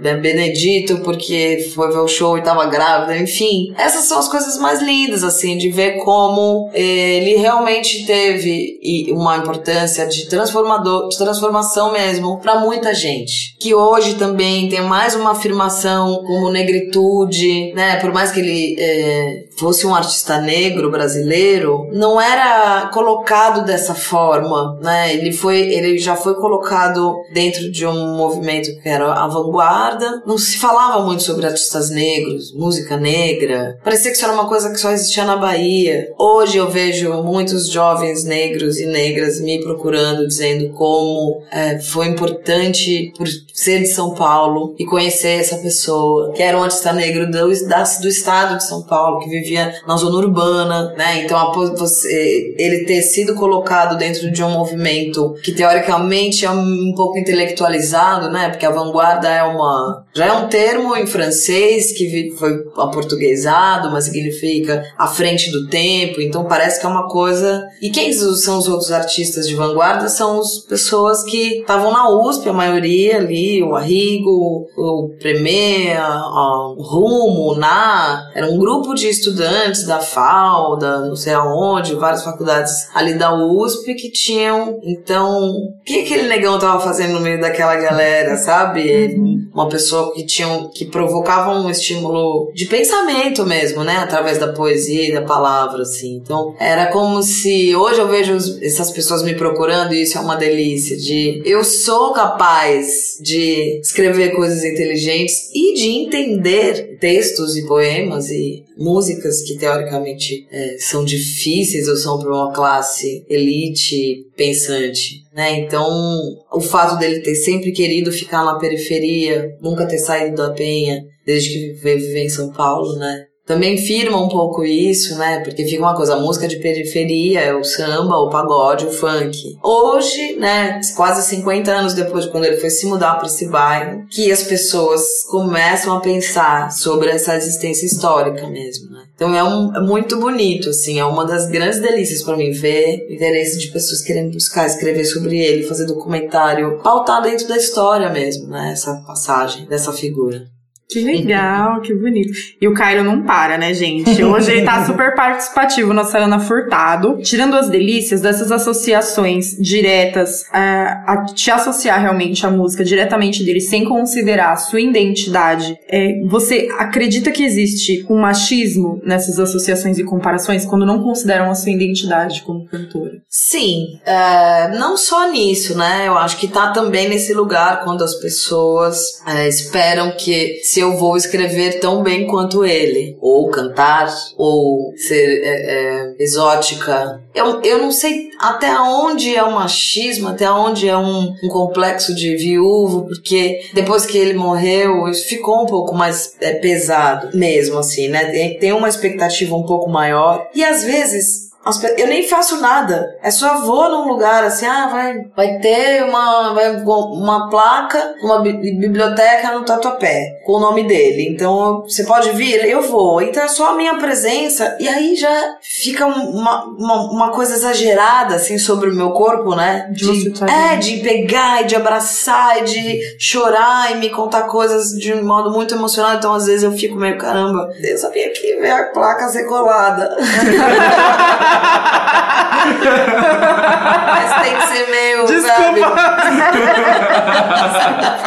Não, mas é real. Às vezes tem que ser meio é, conselheiro de viúvo, sabe? De viúva, porque a pessoa fica. Às vezes eu falo, gente, a pessoa tá falando Você não tava nem mim. preparada pra isso. É meu pai! Eu sinto da da choram e tal. Eu, e eu, mulher? Você sente falta, né? sobre isso? Mas às vezes eu tenho que ser um pouco, assim. Mas tem, tem. Ah, tá tudo, né? Hoje a gente com- consegue perceber mais como tudo é muito pautado dentro do machismo, né? Por outro lado, tem uma coisa que eu acho que é até uma sorte, na verdade, porque acho que se nós fôssemos do mesmo sexo, as cobranças talvez fossem um pouco piores. As comparações As também, né? comparações, exatamente. Sim. Então, piores pra mim, né, na verdade. Sim. Que, eu Que você que ficou, né? sempre in- incapaz de alcançar aquele nível, né? Uhum. Acho que é muito importante quando a gente consegue se resolver com isso. Eu sempre falo disso, sempre penso na Maria Rita. Ela não é minha amiga, eu não conheço ela, Nossa, mas me veio isso na, na mente. Fico sempre pensando, gente, que chato, sabe? Todo mundo sempre cobrando dessa mulher, ou falando que ela canta igual, como se fosse, como se ela estivesse fazendo isso de propósito, ou esperando coisas que. Tinha que crueldade também, né? Do público, às vezes. É uma maluquice isso. Os filhos do Bob Marley, todos têm o timbre de voz como o pai. Todos. Sei lá, tem 19 filhos. Todos têm a mesma voz. Não a mesma, mas um timbre que você fala, cara, isso aí é Veio de lá. é, veio de lá, então é tão lindo isso, né? Tão... Então acho que se eu fosse talvez um cara, pudesse Mexer um mais. pouco mais difícil, é. Ele também te manda um beijo, falou que você arrasa como apresentadora de TV. Ah, fala que eu mandei um beijo também. Obrigada, cara. Deixa eu perguntar uma coisa. Sobre o disco, tem alguma curiosidade ainda que você não falou pra ninguém sobre a gravação, sobre as composições ou esses trava-línguas que tem, essas coisas todas que tem no disco? Ah, eu acho que eu falei bastante, assim, sobre todo o processo. Eu que eu acho curioso, que poucas pessoas me perguntam, não sei se não bateu muito bem, não entenderam, mas são sobre, é sobre os áudios de WhatsApp que tem no disco. São todos de, de WhatsApp. São Aquelas todos introduçõezinhas, ins- inserções. Todos, é. Tem uma- um que é mais uma introdução mesmo, que é o da Ava, cantando, que é quando ela, a gente fez a música. Eu mandei pra ela, assim, falei, cara, você quer me ajudar e tal? Comecei a fazer uma música assim. E mandei um, só o texto. Aí ela, a Ariana, dois minutos, ela já respondeu com aquilo que era já uma música, que ela foi no YouTube, colocou lá reggae instrumental. Aí pô, clicou no primeiro, bem Ariana, clicou no primeiro que Viu, deu. Vicky? E aí saiu. can-. É, ela saiu cantando em cima daquilo e me mandou esse áudio. E eu primeiro passei três dias rindo. E depois eu falei, cara, fantástico, eu vou seguir com essa história, com essa ideia de melodia. E aí depois eu quis usar. E tem outros áudios, tem áudio dela falando, tem áudio da do Lipa, da Cel, da Karina. E eu fico achando isso interessante porque, ainda que, que eu tenha tornado público, são mensagens que as pessoas mandaram pra mim, depois- agora ninguém quer me mandar mais áudio. Nunca mais vou te mandar um áudio que você vai colocar, porque agora nos shows eu uso outros. Uhum. E aí tá todo mundo com medo de mandar áudio pra mim. Mas mesmo que eu tenha colocado, é, tornado público, continua sendo privado, porque você nunca vai saber do que, que a gente tava falando. Porque é um pedaço de uma ideia colada dentro de outra coisa que pra mim já vira uma poesia, né? Então continua sendo privado, né? Aquilo continua sendo muito particular. Ao mesmo tempo que é interessante poder dividir um pouco. As pessoas também acham Essa que intimidade, né? é, ficam meio, ah, que legal, né? E, e isso foi uma coisa que me perguntaram, quem era e o que, do que, que as pessoas estavam falando. Agora eu vou ouvir de novo tentando reconhecer as vozes. Eu falei pra você. Você falou, é É, que eu fiquei escutando essa música hoje o dia inteiro. Eu vi que ouve essa música várias vezes. Tem também as homenagens pro seu pai, pra Serena. Eu queria que você falasse um pouquinho sobre como você chegou a essas músicas, como você chegou a essas gravações. Então, Receita Rápida, que é a música do meu pai com a Vera Mota, a Alzira gravou, justamente a Alzira, ela gravou em 94 essa música num disco dela. E eu já amava eu, nessa época eu tinha 13 anos. E já amava muito a música, muito. E passei a vida toda gostando, amando. E, e aí agora fazendo disco, eu tinha muita vontade, eu sempre tenho essa vontade de cantar alguma coisa dele, de ter ele de algum jeito pertinho. E nas minhas pesquisas dele, eu caí no Receita Rápida de novo. Falei, claro, Receita é. E ela tinha até um gosto mais interessante, porque ela, assim, por de- da parte dele, inédita, né? Quem gravou só foi a Alzira, então. Ainda tinha esse toque, o que faz também retomar a, a própria obra dela, né? Porque a partir de mim, as pessoas acabam chegando nesse disco dela, conhecendo, ou relembrando, ou reconhecendo. Foi muito legal. Eu fiquei entre várias, porque o meu pai também, não, ele não era taurino, mas ele tinha muita música que falava de comida. Muitas. Devia ter alguma coisa ali numa pastral. É, ele devia ter. Ele, ele não era muito Uma comilão, assim, mas fazia sempre uma analogia com o alimento. E foi assim. Aí a Serena, ela me mandou uma letra, 2011, e escreveu, mandou a letra assim no anexado e escreveu assim no e-mail: Ah, eu fiz essa letra, eu acho que é um sambinha, mas eu não sei fazer música direito. Eu queria que você fizesse. Bem, pensei em você. E a gente não trocava muito de- nesse lugar. A Serena escrevia muito bem. Era uma pessoa que tinha uma relação com a escrita ah, muito profunda. E com a música, era a relação dela com a música era bem mais tímida. Depois ela foi desenvolver aquele trabalho do Ilê, do Ascensão, que são as músicas que eles fazem lá dentro da, da casa onde ela se desenvolveu. Mas era bastante específico, né? Não era. E ela produziu, né? Então ela- tem ela cantando em duas músicas. Um disco dela que, no- que não é. Tem ela em tudo, ela concatenou todas as ideias. Ela compôs algumas das músicas, mas é muito interessante como a presença dela é diferente do que a gente tá acostumado, aquela história, né? Como é que, como assim? Esse disco tem essa mulher na capa, é o nome dela, mas a primeira pessoa que canta é não sei quem, a segunda que canta é não sei quem, a terceira que canta é não sei quem, e força um. Que lugar ela tá, né? Em todos, né? E muito, muito interessante. É um disco dela, É um né? disco dela, exatamente. Não necessariamente ela precisa cantar. No, totalmente. O, o, o Bid, por exemplo, é um cara que eu sempre penso sobre isso, que é um produtor fez um disco fantástico, uma Bombas e Biritas. O primeiro disco dele, depois ele fez Bombas e Biritas 2.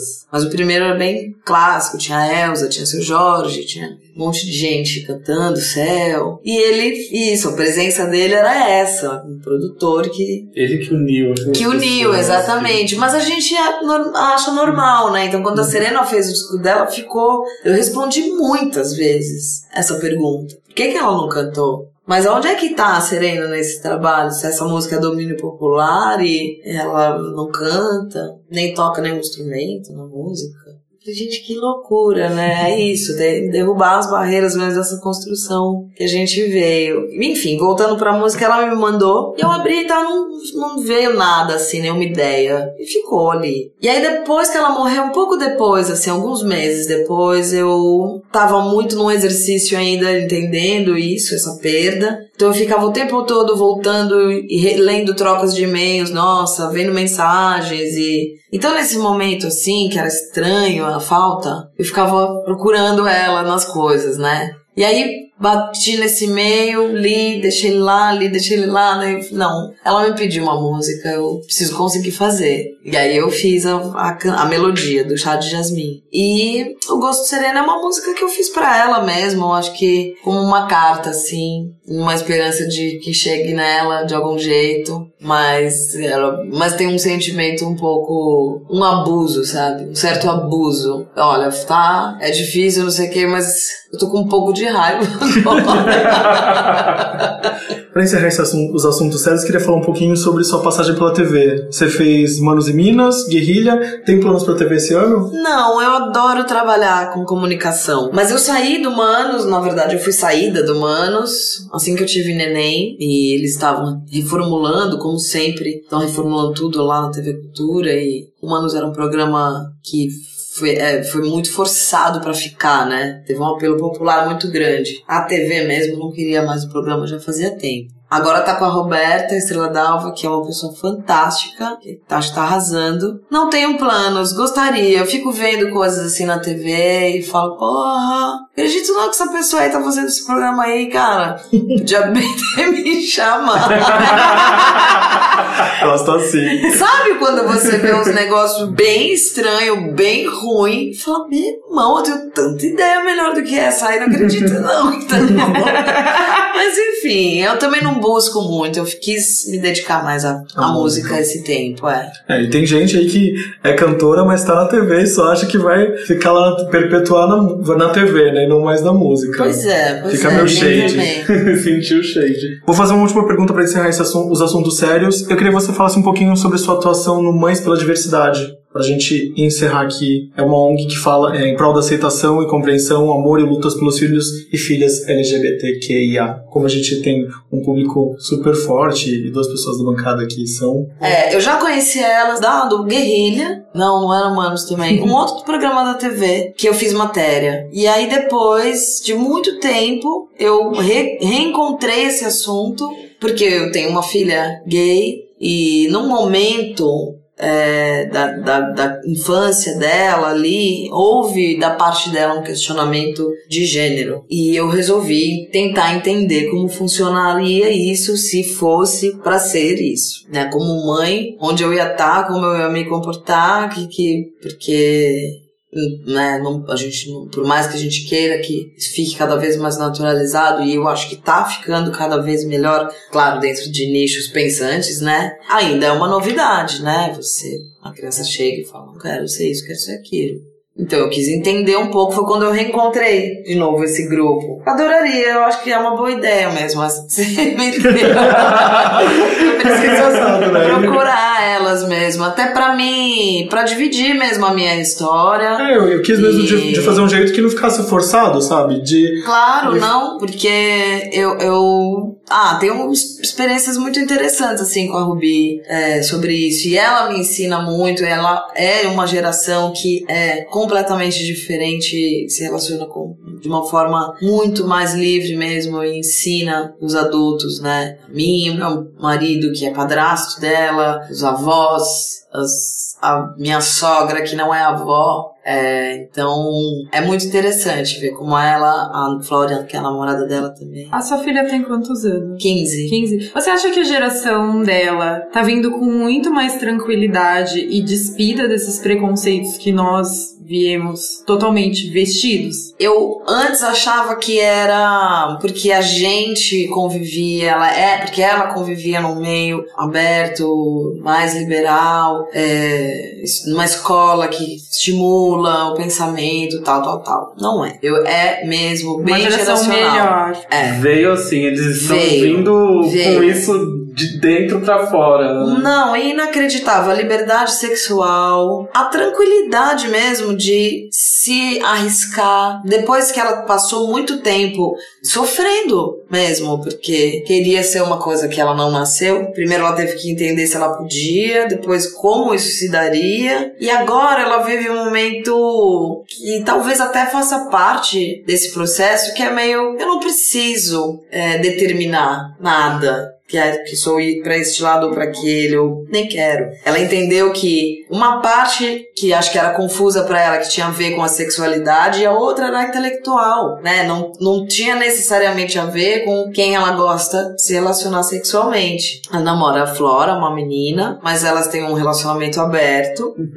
e elas pegam geral. Não, e que legal. Eu acho, eu acho que é muito interessante que cada vez mais as gerações elas venham mais despidas de qualquer tipo de preconceito. E quando eu falo qualquer, é qualquer mesmo, não só sexual e não só. É qualquer, porque dá muito mais esperança, né? Da gente pensar em, em- em- Não, então ok, eu não preciso ter tanto medo de, de viver E nesse é, e é mundo. mais fácil pensar, né, que tem alguns grilos que a gente teve na nossa juventude, Vida, tipo, tipo, que... ah, que ok, nossa. Ok, hoje em dia a gente fica pensando, nossa, como eu fui idiota, sabe? Eu podia ter agido dessa forma. Mas é o meio, né? A gente não, não, não foi. Não foi feito pra gente se sentir bem, à vontade. Sim. Sendo como é. Eu vejo pelo Benedito, que é o meu filho menor, tem seis anos. É, quanto mais naturalizada é uma situação, é, a criança é totalmente capaz de. A criança não tem preconceito. Isso é colocado, é um adulto que põe na cabeça de uma criança que tal comportamento, tal jeito, tal pessoa, tal não sei o que é errado, não pode. Criança não tem nada disso, nada. Então eu vejo pelo Benedito, eu vejo pelos amiguinhos dele que não convivem com pessoas gays, negros, convive com pessoas as mais maravilhosas da sociedade. então as pessoas ficam Amiguinhos não os privilegiados. amiguinhos não privilegiados ficam primeiro tipo, ah, quem é? Ah, é namorada da minha irmã. Ah, tá bom. Acabou. É, é, dá uma micro pensada assim, mas não, Não é. choca não, mais, né? Não, Não tem de mais. jeito nenhum. Vamos fazer uma pausa então? O que, que a gente vai ouvir do seu repertório? Ah, pode ser o chá de jasmim. A gente vai ouvir Chá de Jasmim e a gente já volta. Ouçam Taurina nas plataformas de. Fácil não viver aquele choro meu E sonhando meu estar sozinha Joguei água na chaleira Deitei a flor do jasmim Naquele dia eu te dava na cozinha Cê gozava e eu fingia que não tinha amor ali Você tava na cozinha, eu chorava, cê fingia que não tinha amor ali Quebrou cadeira, escorreu na frigideira Foi mais fácil não viver aquele choro meu e sonhando meu estar sozinha, joguei água na chaleira, deitei a flor do jasmim. Naquele dia eu te dava na cozinha, cê gozava e eu fingia, não tinha amor ali. E todo mundo trabalha muito. Vamos fazer perguntas esdrúxulas? Ai, vamos, né? A gente conversou bastante coisa séria já, agora vamos dar uma descontraída. Cite pra nós, Annelise, alguma coisa que você só faz de segunda a sexta. Sim. Sábado e domingo não entram na sua agenda. Exato. Aqueles bem, bem. Gente, como que a gente é rígido, né? Yoga. Yoga. Ai, que fino, amei. Que delícia. Equilibrada Eu- que eu- chama. Tá, na, tá na- no meu checklist, voltar pra Desde, a, Eu desde a segunda temporada eu vi que a gente tá falando que a gente vai fazer yoga. Exato, eu Fica vou, a dica. eu vou. E você é super do yoga, assim? Sou, faço há muitos anos. Sério? Já a Rubi tem 15, 14. Caramba. É. Ai, exemplo a ser seguido. Eu faço bastante tempo. Claro, às vezes fico mais tempo sem ir. Hoje em dia eu pratico bastante em casa. Mas definitivamente sábado e domingo É difícil. Mas você acorda cedo, sem fazer saudação sol? Não, é que a yoga tem, tem a Tem, saudação ao sol mesmo, a Tem sequência o de horário, é. né? Não, não, eu nu- nunca fui, nem nunca, nem nunca fiz um retiro. Uhum. Eu não. É mais no seu ritmo mesmo. É, me faz muito bem. É como exercício, não É como, como a ex- filosofia como um Um todo. pouco da filosofia, mas Sim. eu não sou vegetariana, por exemplo, bebo, fumo. É. É difícil, né? É difícil. Te entendo. Eu sou brasileira, né? Acho que a gente é. A gente É se nossa adapta. cultura. É, é uma coisa mais adaptada. Quem você chamaria para sentar contigo numa pedra? Morgan Freeman. Uh! Também quero. Se você pudesse dar um mergulho no interior de alguém, quem seria? Do meu, pedia do meu pediatra, ó, o. Do meu terapeuta. Ah, O que ele acha de você? O que ele realmente acha de mim. Você é boa com agenda? Já fui melhor, já fui melhor com a agenda. O que, que você marca na sua agenda? Tudo que eu tenho que fazer. E ainda assim dá ruim às vezes. nós na vida. Essa nova hum, tecnologia, né, de anotar tudo em, em agenda de celular, eu sinto falta do papel. Eu compro agendinha de papel, mas aí, em maio eu já não sei nem onde tá. E qual que é a burocracia que você mais detesta? Aff, pequenas causas, Procon. É... Comprou uma coisa que não deu certo, tem que ir lá. E não, tu- tudo, todas as burocracias de serviço, de atendimento é, a consumidor no geral. Hospital, tive muitos problemas assim, quando minha irmã tava doente. É, é para tirar as pessoas do sério, assim mesmo. Pra adoecer mais ainda. Fazer uma pessoa passar pelas coisas que ela tem que passar, sendo cliente do Estado, né? Porque o caso dela era público, então. E a cultura brasileira não é quase nada burocrática, Pois é. né? Quase nada tem burocracia aqui, né? Nossa, bem puxado. Qual a primeira fruta que você compra à feira? Laranja. Laranja? É. E não falta na sua casa? Não. Que tipo de laranja você gosta mais? Eu gosto de pera e seleta. Ah, essa é a pergunta pra fazer laranja pera. Aguenta que, aguenta que você vai entender logo logo. Se você pudesse congelar um sentimento pra poder usar em momentos de falta, qual sentimento seria? Paciência. Nossa, o meu. Nossa. Inclusive. Paciência é sentimento? É, né? É um sentimento. Acho que podemos ca- categorizar Sim, como. né? A gente, se não for, perdoa. A gente acha que é, vai ficar sendo. A gente sente a paciência. No caso, eu sinto a impaciência. Eu não sei porque eu não tenho. Você gostaria de ser imortal? Acho que sim. Acho que em algum momento eu pensei sim sobre isso. Mas a música, querendo ou não, é, te deixa, te torna uma, uma- alguma coisa imortal, Sim, né? É um é. fragmento seu ali pra sempre. Para sempre. Fala pra mim, o seu recheio de pastel favorito não é o pastel de vento. Eu odeio pastel de vento. Nem aquele que vem no pacotinho, que Ai, vem não. A mentira, né? A famosa A mentira. mentira. molhar no requeijão. Então, precisa ter um, um negócio. Mas qual você gosta, te falando sério? Pastel, o recheio de pastel que eu é, mais pastel gosto. recheado real Cara. Oficial. Carne, carnezinha moída. Carnezinha moída bem temperadinha, molhadinha assim. Uma eu azeitona. peço ovo. Às vezes já é o especial, né? Mas eu peço, eu aprendi isso, gente. É uma dica maravilhosa. Você pede sem a borda. Aí eles cortam mais um pouquinho, bem pertinho do recheio. E frita só o quadradinho onde tá o recheio. Todo aquele. Aquela coisa Aquela anulada. geografia inteira que veio. Não precisa daquilo, né, gente? Ela tira Gente, fritar. com isso É. sem a borda. Apesar que eu gosto da, da É, massa. Então, tem gente que E eu adora. fico vai jogando colocar o aquele- vinagrete, gente. É, Você vai colocar o aquele vinagrete. Vinagrete, né, amigo? Vamos Aqui em São somar. Paulo, não sei se no Brasil inteiro, mas aqui em São Paulo tem um vinagretezinho que vem com repolho. Ah, que é uma sim, delícia, eu aham. amo aquilo. Eu amo aquilo também. Eu amo aquilo É, vamos fazer é, somar esse pastel? Pra finalizar o Perguntas Esdrúxulas, com quem você trocaria nudes? Quem eu trocaria. Minha campo do nudes? sonho pode ser qualquer Tá, pessoa. calma então, calma. Eu não Deve, Deve. já é esse, é esse. Fala, fala. Fala baixinho. Ninguém vai ouvir. Nossa, gente, não, essa né, parece sacanagem, mas não é. Eu nunca pensei sobre isso. Eu acho que o nudes é muito legal mandar. ah, é? Pra quem você Oh. mandaria Nossa, nudes, gente. Coxinha! Acho mais interessante mandar do que receber. Caramba. Pois é. Ela é exibidinha, ela. Que isso, Não tem nada de leão aí não, amor? Talvez tenha alguma coisa que eu trocaria nudes com Morgan Freeman. Hum.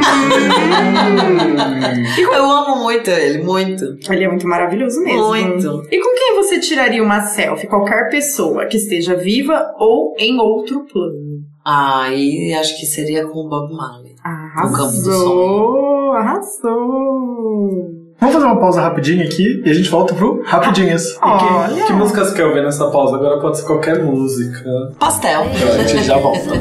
Caminho do meio, pastel sem recheio. No seio,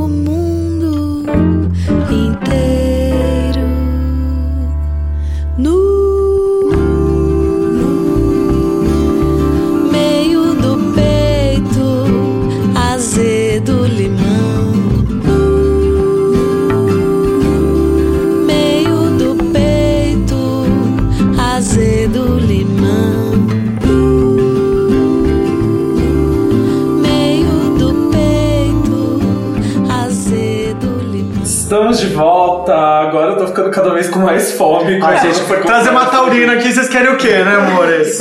Bem hoje que eu tô fazendo um detox da Páscoa depois dos 50 quilos de chocolates que eu comi esse final de semana. Nossa, amigo, porque não dividiu? Ai, amiga, passa casa. ó. Se quiser passar em casa também pegar um chocolatezinho. Nossa, em casa também tá cheio de Tá chocolate. cheio de chocolate. Você de Páscoa. Páscoa. Eu não ganhei muitos, mas as crianças ganham, né? Eu, não, eu nem piro em chocolate. Mas fica assim, até agosto mais ou menos tem Ah, é? ovo de Nossa, no armário lá Mas, gente. Eu nem tenho touro no meu mapa astral e nem do meu outro, gente. Eu, eu sempre tive um problema na minha infância que era assim: eu e a minha irmã, a gente sempre ganhou ovo de Páscoa. No mesmo dia já tinha acabado os meus. Nossa. Idem, idem, idem. E os dela, tipo, durava até o mês seguinte, assim, porque minha irmã pegava um né? pedacinho e ia apreciando cada pedaço. Não, e o pior, se a gente pedisse um pedaço pra minha irmã, ela arrancava um pedaço. Não um pedacinho, Vivi, ela arrancava um pedacinho. Um por assim, um, é. Um centímetro por um. menor que um dente e te dava. Querido, pois você não era esperto. A minha irmã, ela escondia pra fazer estoque. Só que eu sempre descobri o esconderijo. Quando ela ia atrás do estoque, o estoque já tinha acabado ali. Nossa senhora. Gente, é muita raiva, né? A gente passa cada nervoso com o irmão. Você estoca comida, eu estocava comida em algum momento da vida. A gente fazia, na verdade, a minha mãe fazia isso, né? Ela escondia bolacha, bombom, chocolate, bala. Não era uma coisa que tava assim na mesa, fácil. Ela tinha que ter um merecimentozinho. Só que a gente sempre ganhava os lugares onde eram. Que ela guardava, daí ela descobria que a gente tinha descoberto, ela mudava de lugar. E a gente passou a vida inteira assim, ela mudando de lugar, colocando um lugar atrás. Aí, tipo, ah, pega pra mim um sapato que tá atrás do armário ali. Em cima do armário do papai, atrás de uma caixa tem um sapato. Pega pra mamãe. Só que ela tinha esquecido que ela tinha colocado também o chocolate lá. E eu, o que eu achei. Vamos pro Rapidinhas, então? Vamos lá, vamos lá? Misto quente ou sanduíche de mortadela? Sanduíche de mortadela. Você já comeu aquele do, estado, do lá do, do mercado municipal? Aquele que é desse É tamanho. horrível, né, gente? Eu tive uma Não. intoxicação alimentar quando eu era Nossa. pequeno. Por causa de mortadela, eu consigo comer só duas fatias. É, mesmo de padaria, eles exageram muito. Arroz com feijão ou feijão com arroz? Qual que é o seu tipo de pessoa? É o arroz por baixo e o feijão por cima. Arroz com feijão. É. Ai, Maravilhosa, no meu time. Lindíssima, falou tudo. Quindim ou brigadeiro? Quindim. Ó. Eu não sei porque eu achei que ela ia ter cara de quem gostava mais Amo de quindim. quindim, gente. Eu não gosto muito de essa ovo. pergunta. Eu não gosto Adoro muito doce de... com ovo. É, eu ia falar É que Eu não gosto assim- muito de, de doces com ovo. Quindim não é qualquer quindim que é gostoso, tá? Não, é qualquer não é. lugar que vende quindim Não. bom, não. A pessoa tem Mas que quando fazer- o quindim é bom, É barra. é até melhor que brigadeiro mesmo, viu? Eu amo. É que brigadeiro é um doce que é mais fácil de acertar. Pastel ou coxinha? Difícil, hein? Coxinha. Coxinha, mais que um pastel de carne sem borda. Ai, coxinha pisar muito, gente. Ah, coxinha, é Coxinha melhor, pisar melhor coisa. muito. Nossa, Coxinha bem feitinha na hora, fritou. Ah, velho. E olha que as pessoas são cheias de preconceito com frango. Ai, frango isso, frango aquilo, mas todo mundo ama coxinha. Todo mundo ama uma coxinha. Une nação, né? gente. Coxinha é um negócio que une. Porque você pode, por exemplo, ser vegetariano, você vai pôr. Põe soja na sua coxinha, mas coxinha ela une. ela. Até de jaca é Amigo, boa, mas gente. que respeitar, experimentei. mas é bom. Não, eu amo, eu tô brincando. É, não, é, não, coxinha une nações, Mas gente. com catupiry ou sem catupiry? Ai, sim. Sem? Amigo, essa moda do catupiry veio de 10 anos pra cá. A gente come- sempre comeu Ah, mas eu gosto com catupiry também. É. Não, não, a gente gosta de qualquer jeito, né, amigo? Porque a gente não chegou até aqui pra desistir agora. Às vezes, às vezes, quando a coxinha não é de um lugar tão gostoso e tem catupiry, o catupiry salva. Salva, porque tem gente que não sim. sabe fazer coxinha, faz Sim. um frango Gente, muito seco. stop trying. Aí dá uma molhadinha. Stop trying Catupiry Roselia, que é aquela da bisnaga. Não dá, né? Por favor. É, gente, catupiry, catupiry. Eu fiz uma coxinha outro dia em casa. Eu queria muito, aí eu fiz um curso de coxinhas. E aí fiz. Eu aprendi de abóbora, massa de abóbora, massa clássica de batata e de feijão. Uau. A massa, feijão preto. Parece quase fica como um acarajé, assim. Nem dá gosto. É mais uma coisa vegana, um paralelo. Mas eu fiz a de abóbora com recheio de frango. Mas não dá pra fazer isso em casa, não, gente. Você come demais. Ah, é? Não, você come muito, porque você frita, fica uma delícia. Por mais que faça menorzinha, vou querer comer outra coisa. Minha mãe tinha um Sei lá, negócio de umas fazer. seis direto. É, de fazer comida assim no sábado, tipo, ou coxinha, ou pastel. Era assim, eu comia 12 É. pastéis. Era um pastel ela tava fazendo. Coxinha, tipo, tentar 3, na- 4 coxinhas. Não, não dá. Tem que tentar naquela fritadeira sem óleo. Sim. Der certo já é menos culpa, né? Tem uma fic da minha infância que minha avó falava assim pra minha mãe quando eu queria deixar ela irritada, que ela falava assim: Você cuida, você só você não alimenta esse menino direito, você só dá coxinha e pastel pra ele. Aí a gente ficou zoando minha mãe e falou assim: "Ah, O que, que é que você tá falando, Daisy? Você, você só me dava pastel. Por isso que tem que cozinhar pra mim hoje em dia. Gente, minha mãe é cancerina, ela fica realmente chateada. Ainda mais, ainda mais Ana Regina que adora cozinhar, que faz umas comidas maravilhosas, né? Ai, que É uma heresia falar isso. Vamos lá, vamos, vamos mudar agora pra uma coisa mais Mais light. mais Rita Lobo. Couve-flor ou couve-manteiga? Eu diria, diria que é Bela Gil, né? Não, Rita Lobo, Rita Lobo cozinha comida de verdade, gente. Rita Lobo é gente da gente. É, Couve-flor ou gente, couve... da gente. Couve-flor ou couve-manteiga? Couve manteiga. Sabia! A gente ficou apostando, tipo, qual que ela vai responder. Saladinha Caesar ou torta de palmito? Torta de palmito. Agora foi muita tentação. Feijoada ou macarronada? Feijoada. Bife acebolado ou estrogonofe? Estrogonofe. Lembra? Vocês lembram como estrogonofe era chique nos anos 90? Tem uma história. Tem uma história maravilhosa, gente. Era muito chique. Era muito Tem É uma comida de casamento, né? Tem uma história maravilhosa sobre casamento. A Regina Casé, maravilhosa rainha, foi fazer uma entrevista e eram dois paralelos, né? Ela foi num casamento realmente muito caro, de um buffet, enfim, de pessoas privilegiadas. E ela foi num casamento de pessoas em situação de vulnerabilidade social. Aí no casamento de pessoas privilegiadas, ela perguntava assim: o que, que vocês não servem de jeito nenhum, assim, que é o ápice da breguice, que não tem condições? Estrogonofe, né? Sem menor condição nesse buffet. Aí ela foi no das pessoas de vulnerabilidade social. O que vocês serviriam, assim, se tivessem condições, que é a coisa mais chique que você pode servir? Estrogonofe, né? É óbvio. Ou seja, estrogonofe é chique. Porque só gente, só gente pobre sabe o que O realmente que, é que- chique. então, o que realmente é gostoso. Vamos lá, gente. Picadinho ou carne assada? Carne assada. Melancia ou abacaxi? Abacaxi. Ai, ó, até o abacaxi a gente acertou. Laranja ou tangerina? Laranja. Ah, ela já tinha falado. Acho, né? acho que essa vai ser marmelada também. Banana maçã ou laranja pera? Laranja pera. Existe laranja pera? Sim. Existe! Ah, é ela mesma falou que é a primeira É fruta verdade, que é ela compra verdade. quando ela Eu fiquei me perguntando aqui, falei. Quando eu era pequena, eu não entendia. Eu não entendo esse É que conceito de banana- fruta com nome de fruta. Gente, e que nem banana nanica, que não é aquela pequena. É, banana é nanica maior. é a maior. E a banana prata, que é ó, Não, a pequenininha é ouro, que é a piquitititica. Sim. Aí a prata, que é a... normal, que todo Uma- mundo normal. Que é mais eclética, que é a banana mais eclética. E a nanica, que é a maior de todas, Não que faz é bem sentido. docinha. É, mas a banana nanica eu não sei porquê, que sempre dá problema. Se alguém me manda ir comprar banana, se eu trago a nanica, a pessoa sempre fica brava. Eu não entendo. O problema que eu as pessoas têm de- nessa banana? Pra Eu comer assim, todas as bananas. A única que não dá pra comer é a terra, que é só pra receitas específicas. Ah, é aquela qualquer barra, banana né? eu tô. Ai, qualquer banana eu tô tomando. Gente, Álvaro era alimentação. Vamos encerrar aqui então de sobremesa: salada de frutas ou pudim de leite moça? Pudim de leite moça. Ah, Ai, por favor. Nada de fruta da estação, né, Nossa, gente? a Não gente dá. comentou Fruta da sobre isso. Eu falei, ai, gente, eu odeio almoçar com as pessoas. Aí quando perguntam, ai, tem sobremesa, você vai querer o quê? Aí a pessoa vira e fala, qual é a fruta da estação? tem essas pessoas. Pessoa fruta da estação, não vai almoçar comigo. Chateada. Não dá, chateada. E esse foi o Rapidinhas. Então tá, muito obrigado. Lindíssimas, falaram gente. tudo. A gente tá com mania desse meme agora. Lindíssimo, falaram tudo. A gente vai esgotar o meme. Você quer deixar seus contatos, redes Quero. sociais? É, o meu Instagram é a Assunção. Assumpção, né? Assumpção, isso, com M e P. Facebook também, Anelise Assumpção. É, meu site é anelise.com.br. Não sei o Twitter, porque eu não consigo. Mas o Scooby e a Thaís, que trabalham comigo, monitoram Joga lá o Google Twitter. lá, gente. Joga lá. É, Analisa Assunção, Twitter. Twitter, vai Já era, aparecer. já achou lá. Só tem eu mesmo.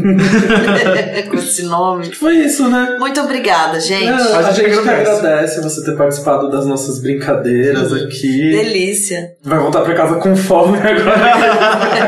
Foi o arraso, a gente Nossa, tá e meu filho me pediu pudim de leite condensado a semana inteira. Acho Aí que é uma confirmação. fiz. Você Aí faz. faço. Ai, mas você faz aquele que fica lisinho ou aquele que fica Airado. aerado? Fica irado. Eu gosto furadinho. Eu gosto dos dois. Eu gosto dos dois Eu também. gosto do que fizerem pra mim. Qualquer um dos dois eu Gente, quando eu morava ali no centro, eu amava o pudim. Chegar bêbado de madrugada, ir no Estadão e comer um pudim. É bom o pudim de lá, né? Eu amo. A padaria real, sabe aquela que era da MTV? Sim. Também tem um pudim de leite, assim, que é um dos melhores da cidade. Delícia.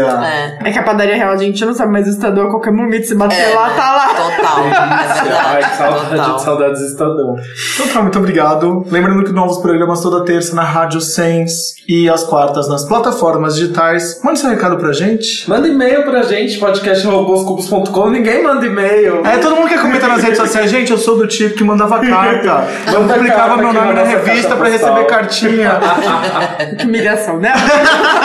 É isso aí, gente. Arroba os cubos em todas as redes sociais. Segue a gente, manda comentários. Beijos e até semana que vem. Até semana que vem, E meus divulga amores. pro coleguinha. Um beijo, valeu. Beijo. Beijo.